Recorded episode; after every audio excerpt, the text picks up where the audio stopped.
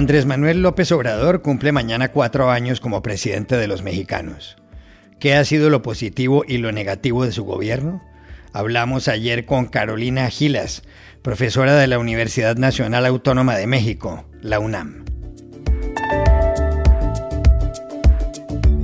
El domingo varios hombres armados entraron a un hospital de Ecuador para buscar a un joven perteneciente a otra banda al que acusan de un asesinato. ¿Cómo interpretar un hecho semejante? Llamamos ayer a Quito a Juan Carlos Calderón, director de la revista Plan B. Ante los problemas de Twitter desde que la compañía fue adquirida por Elon Musk, crece el interés en otra red social, Mastodon. ¿En qué consiste? Contactamos ayer en Pamplona a José Luis Orihuela, profesor de la Universidad de Navarra. Hola, bienvenidos a El Washington Post. Soy Juan Carlos Iragorri, desde Madrid. Soy Dori Toribio, desde Washington, D.C. Soy Jorge Espinosa, desde Bogotá. Es miércoles 30 de noviembre y esto es todo lo que usted debería saber hoy.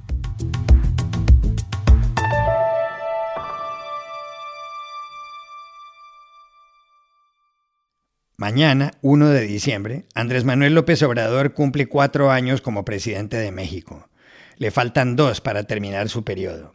AMLO, como también se le conoce, es el líder del izquierdista Movimiento Regeneración Nacional, Morena. La aprobación del trabajo de López Obrador como presidente está ahora en el 64%, según la encuesta que publicó el lunes el diario El Universal. Su desaprobación es del 28%. Más de la mitad de los encuestados elogiaron las políticas sociales del gobierno. El respaldo de un amplio sector de la ciudadanía a López Obrador quedó claro el domingo, cuando un millón de personas salieron en Ciudad de México a manifestarse a su favor. Ese día, el presidente tomó la palabra. Todo lo realizado se ha hecho desde abajo y con la gente. Se ha dado atención especial a los pueblos indígenas de México No se excluye a nadie y se garantizan los derechos individuales y colectivos. Pero se aplica el principio de que por el bien de todos, primero los pobres. No todo el país está con López Obrador. El 13 de noviembre miles de mexicanos marcharon en protesta por algunas de sus políticas. Se quejaban, por ejemplo, del proyecto de reforma al Instituto Nacional Electoral, el INE. Lo que plantea el proyecto de reforma es que los siete directivos del INE sean elegidos por voto popular. Habría 60 candidatos, 20 propuestos por el Gobierno, 20 por el Congreso y los otros 20 por la Suprema Corte de Justicia. Actualmente, el INE tiene 11 directivos, cuya experiencia es tomada en cuenta por un comité técnico. Hay quienes consideran que el cambio pretendido por López Obrador equivaldría a politizar el órgano que se encarga de las elecciones. ¿Qué ha sido lo positivo del gobierno de López Obrador en sus primeros cuatro años? Llamamos ayer a Carolina Gilas, del Observatorio de Políticas de América Latina de la Universidad Nacional Autónoma de México, la UNAM. Eh, si me preguntas por los positivos, yo estaría pensando en, tres em, y creo que, esos, esos, tres están en particular pues, vinculados claramente em, con las razones por las cuales las personas que siguen, que apoyan a la presidencia de Andrés Manuel lo valoran positivo, eh, eh, las, las comparten. Así que la primera de esas razones me parece que tiene que ver con visibilizar, con representar también en, en la esfera simbólica a quienes han sido ignorados por el sistema político mexicano durante muchísimo, muchísimo tiempo. El presidente los habla, los habla en su idioma, conecta con ellos, hace que se sientan representadas, representados, hace que se sientan partes del sistema político. Segundo, creo que ya parece haber ciertos signos eh, de una recuperación económica en el país y eso es seguramente em, un aspecto muy positivo, em, en, particular después de, las, de los impactos tan importantes que, ha ha tenido la pandemia sobre la economía mexicana. Y en tercer lugar, creo que eh, el lado positivo es el fortalecimiento de programas de apoyo social em, que también empiezan o han estado llegando en mayores cantidades a mayores em, grupos eh, de, personas eh, que quizá en el pasado no las han estado recibiendo o lo que recibían, digamos, no respondía, no, no satisfacía sus necesidades. También le preguntamos a Carolina Gilas qué ha sido lo negativo de estos cuatro años con López Obrador en el poder. Hablando de los negativos, yo creo que también podemos pensar en tres. El primero de ellos es pues, una contracara de las políticas sociales que, tiene este gobierno, em, que se centran en las transferencias directas. Y esas, esos programas de transferencias directas, pues hay que tener muy claro que pueden paliar ciertas situaciones, pueden ser beneficiosos para las personas que los reciben, pero no resuelven los problemas de fondo, no resuelven los problemas de desigualdad, la falta de acceso a los cuidados, a la a ciertas políticas eh, públicas de salud, de trabajo, de, sistema de pensiones eh, dignas y efectivas, eh, etcétera, etcétera. Y ahí también tendremos que preguntarnos sobre su efectividad para combatir la pobreza que pues, en los últimos años en el país lamentablemente ha incrementado. Segundo eh, aspecto negativo, me parece la creciente concentración del poder y debilitamiento de las instituciones de control, de, contrapesos al poder ejecutivo, pensando en el propio Congreso, que está claramente subordinado al Ejecutivo, de la Suprema eh, Corte de Justicia de la Nación, de las instituciones autónomas, que todas ellas llegan a ser afectadas de maneras distintas o a través de de reformas, de, intentos de las reformas, de, recortes eh, presupuestales o simplemente de, ataques deslegitimizantes.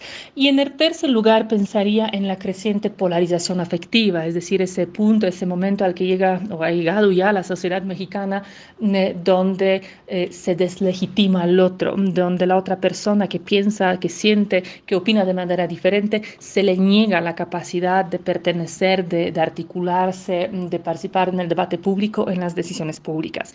Hay que tener claro que esa creciente polarización no es una responsabilidad exclusiva del presidente, sin embargo, Creo que su manera de gobernar y sus discursos en los que justo desconoce, deslegitima cualquier persona em, o institución que, que, se opone a sus ideas, a sus proyectos, em, creo que fortalece esa, esa tendencia, contribuye a esa tendencia, em, negando pues, la representación política a la oposición, a la prensa, a la academia crítica, a las feministas y una muy, muy larga lista de, de actores, de personas políticas.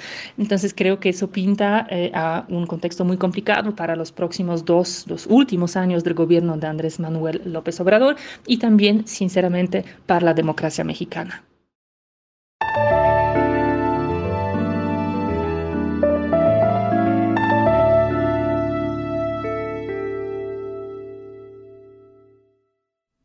El domingo pasado, a las 7 de la noche, tuvo lugar en Ecuador un hecho estremecedor. Siete hombres armados entraron al Hospital Napoleón Dávila de la ciudad de Chone, en el oeste del país, para buscar a un joven de 17 años, conocido como Cara Sucia. Al penetrar el centro hospitalario en esa ciudad de 55.000 habitantes en la provincia de Manabí y no encontrar a cara sucia, el grupo armado tomó como rehenes a varios miembros del personal médico y de enfermería.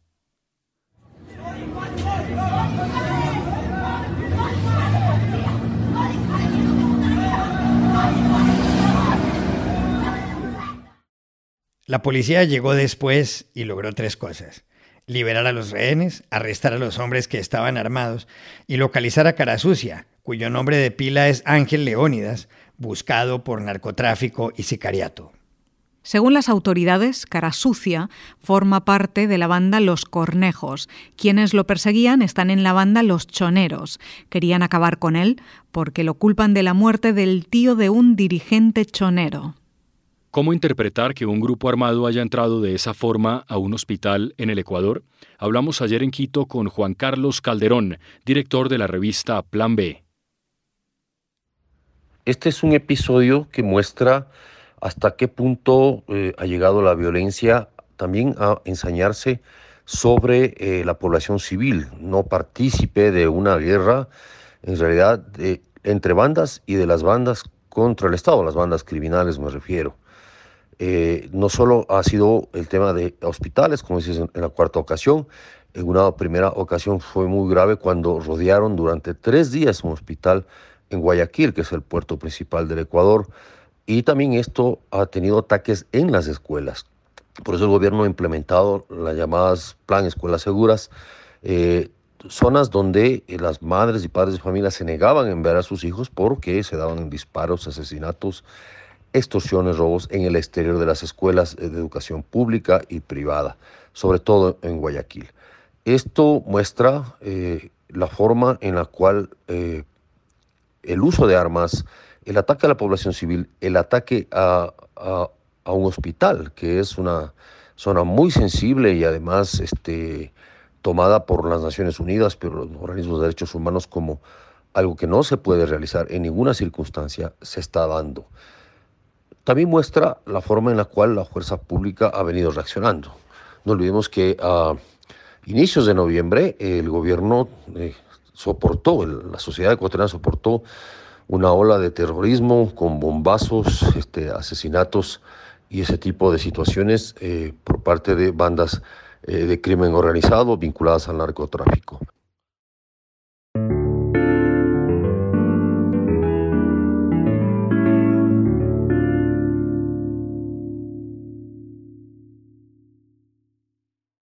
This podcast is sponsored by Monarch Money. Are you saving to reach your financial goals? Reaching those goals isn't just about getting more money, but by managing what you have. And the best way to manage your money? Monarch Money. Monarch Money is a new kind of finance app that's intuitive, powerful, ad-free, and takes the headaches out of budgeting. Try it free when you go to monarchmoney.com slash podcast. Monarch puts all your accounts, investments, transactions, and finances at your fingertips. With a complete view of your finances, you'll gain insights on your spending and find new ways to save. Plus, Monarch lets you customize your dashboard, collaborate with your partner, set custom budgets and goals, and track your progress toward them. See why Mint users are turning to Monarch Money and loving it, and why the Wall Street Journal named Monarch Money the best budgeting app overall. Get a 30-day free trial when you go to monarchmoney.com slash podcast. That's M-O-N-A-R-C-H money.com slash podcast for your free trial. monarchmoney.com slash podcast. El lunes de esta semana se cumplió un mes desde la toma de control de Twitter por parte de Elon Musk, que es el hombre más rico del mundo. El dueño de Tesla pagó 44 mil millones de dólares por la red social. Desde su llegada, Musk ha despedido a más o menos la mitad de los 7.500 empleados que tenía Twitter. Otros han decidido marcharse. Algunas cuentas suspendidas han sido reactivadas. Una de ellas es la del expresidente de Estados Unidos, Donald Trump. Muchos usuarios se lamentan por el hecho de que seguidores que tenían desaparecen como por arte de magia. Y todo ello, claro, ha incrementado el interés por una red social con algunas características semejantes a Twitter, Mastodon. Unos 100.000 usuarios de Twitter parecen haberse pasado a Mastodon, que ya tiene más de 2 millones. Esa suma, sin embargo, es aún bajísima si se compara con los 450 millones de usuarios activos en Twitter cada 24 horas. Mastodon fue creada por un experto en software nacido en Rusia y educado en Alemania que se llama Eugen Rojko y que tiene 29 años. Por estos días, Rojko es protagonista de decenas de artículos de prensa. ¿Qué es Mastodon? Se lo preguntamos ayer en Pamplona a José Luis Orihuela, profesor de la Facultad de Comunicación de la Universidad de Navarra, y que acaba de publicar un artículo sobre el asunto en The Conversation en España. Mastodon es una red social de microblogging, como pueden ser Twitter o Tumblr, pero que funciona como una federación, es decir, no es una red centralizada ni es una red comercial. Esta federación está integrada por servidores, a los que se llama instancias, y de las que hay cerca de 10.000 ahora mismo. Esas instancias están administradas individualmente y constituyen las, puertas de entrada, los puntos de acceso a, Mastodon, porque no hay una página central en la que uno se dé de alta en Mastodon, sino que tiene que acudir a una de estas instancias o servidores. Es algo similar a lo que ya nos ocurrió con el correo electrónico. Uno tenía que escoger eh, Yahoo Mail, eh, Gmail o Hotmail, es decir, lo que aquí sería una instancia, para poder acceder al sistema de correo electrónico y con independencia de la plataforma que hubiera escogido, puede, por supuesto, intercambiar correos con los usuarios de cualquier otra plataforma. A diferencia de cualquier otra red social de carácter comercial, como puede ser Facebook, Twitter o Instagram, el software de Mastodon es de código abierto. Es decir, eh, cualquier desarrollador eh, puede examinar el código, puede descargarlo, puede instalarlo en su propio servidor, incluso puede modificarlo. Por ejemplo, eh, el estándar de extensión de los mensajes breves en Mastodon es de 500 caracteres frente a los 280 de Twitter, pero si algún eh, administrador de una instancia quisiera modificarlo, pues podría hacerlo perfectamente bien. Ayer estaba visitando eh, una instancia de Mastodon en el que el límite de caracteres es de 5.000 caracteres, por ejemplo. Mastodon nació en 2016, nació como respuesta ante las ineficiencias de Twitter y en cierta forma podemos decir que es todo lo opuesto a Twitter. Mastodon no es como Twitter y Mastodon no quiere ser como Twitter. En el fondo, Mastodon es la respuesta a la pregunta, ¿cómo habría sido Twitter si lo hubiera desarrollado la comunidad del software libre? También le preguntamos a José Luis Orihuela cuáles son las principales similitudes y diferencias entre Twitter y Mastodon. Mastodon y Twitter se parecen en el sentido en que ambas plataformas pertenecen a la categoría de lo que podríamos llamar Social Networking Services, servicios eh, online de redes sociales. También ambos pertenecen a esa subcategoría que podríamos llamar microblogging, que tiene que ver con mensajes cortos, en los dos casos, los usuarios pueden generar perfiles que pueden interactuar entre sí, podemos seguir a otros usuarios y ser seguidos por otros usuarios. Esa interacción se produce mediante mensajes breves y esos mensajes pueden incluir texto, enlace, fotografías y vídeo. Y en los dos casos, las plataformas son accesibles desde la web y desde aplicaciones móviles. Pero hasta ahí llegan las similitudes, lo más interesante son las diferencias. La experiencia de usuario de Twitter es relativamente sencilla y podríamos decir que bastante intuitiva, mientras que Mastodon crea fricción por diseño, porque Mastodon no quiere ser como Twitter. La arquitectura de Twitter es una red centralizada, en la que hay un sitio web en la que usted se puede dar de alta, mientras que en Mastodon lo que tenemos es una federación de servidores. El usuario tendrá que escoger un servidor para poder darse de alta en esa red, exactamente igual como lo hicimos en su momento, por ejemplo, con el correo electrónico. El software de, Twitter es propietario, pertenece a una empresa comercial que cotiza en bolsa. En cambio, en el caso de Mastodon se trata de software eh, libre que los usuarios pueden descargar e instalar en su propio servidor. Mastodon en este sentido no pertenece a ninguna empresa, Mastodon no puede ser comprada porque funciona como una federación. El timeline de Twitter está administrado por un algoritmo, mientras que el timeline de Mastodon depende solamente de las decisiones del usuario, de a quién seguir, a quién dejar de seguir, etc. Dos diferencias más.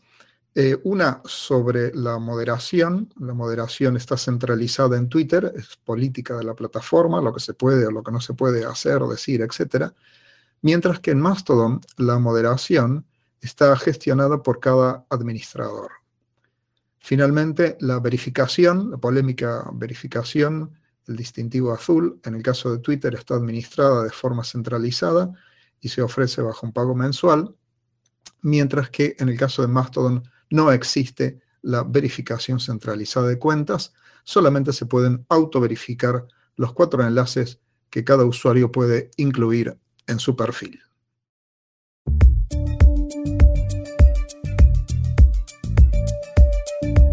Y estas son otras cosas que usted también debería saber hoy. Qatar admitió ayer que entre 400 y 500 trabajadores inmigrantes murieron durante la construcción de estadios para el Mundial de Fútbol. Hassan Al-Tawadi, secretario general del Comité Supremo, responsable de las construcciones, dijo en el programa Uncensored de Piers Morgan, no tengo el número exacto. Eso es algo que se está discutiendo. El comité solo reconocía tres muertes. El año pasado, el diario británico The Guardian aseguró que más de 6.500 trabajadores migrantes perdieron la vida en Qatar entre 2011 y 2020.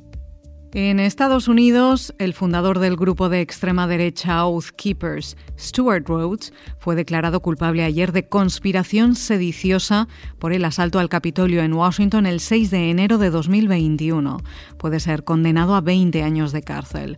Rhodes, un exmilitar de 57 años, conocido por su parche negro en el ojo izquierdo y graduado en Derecho en la Universidad de Yale, fue acusado de encabezar un grupo para detener con violencia la confirmación de la victoria de Joe Biden en las elecciones de 2020. El actor Will Smith habló ayer por primera vez desde que golpeara al humorista Chris Rock en los Oscar en marzo. Dijo que en ese instante estaba pasando por un mal momento. En el programa The Daily Show insistió en que nada justifica la violencia y explicó que aquella noche se acumularon muchas cosas. Era el niño pequeño que vio a su padre golpear a su madre, señaló Smith, que renunció a la academia y que tiene prohibido asistir a los Oscar durante los próximos 10 años. Y aquí termina el episodio de hoy de El Washington Post. El guapo. En la producción estuvo Cecilia Favela. Por favor, cuídense mucho. Y pueden suscribirse a nuestro podcast en nuestro sitio web, elwashingtonpost.com, seguirnos en nuestra cuenta de Twitter, arroba el post, y también nos encontrarán en Facebook, buscando el Post Podcast. Chao, hasta la próxima.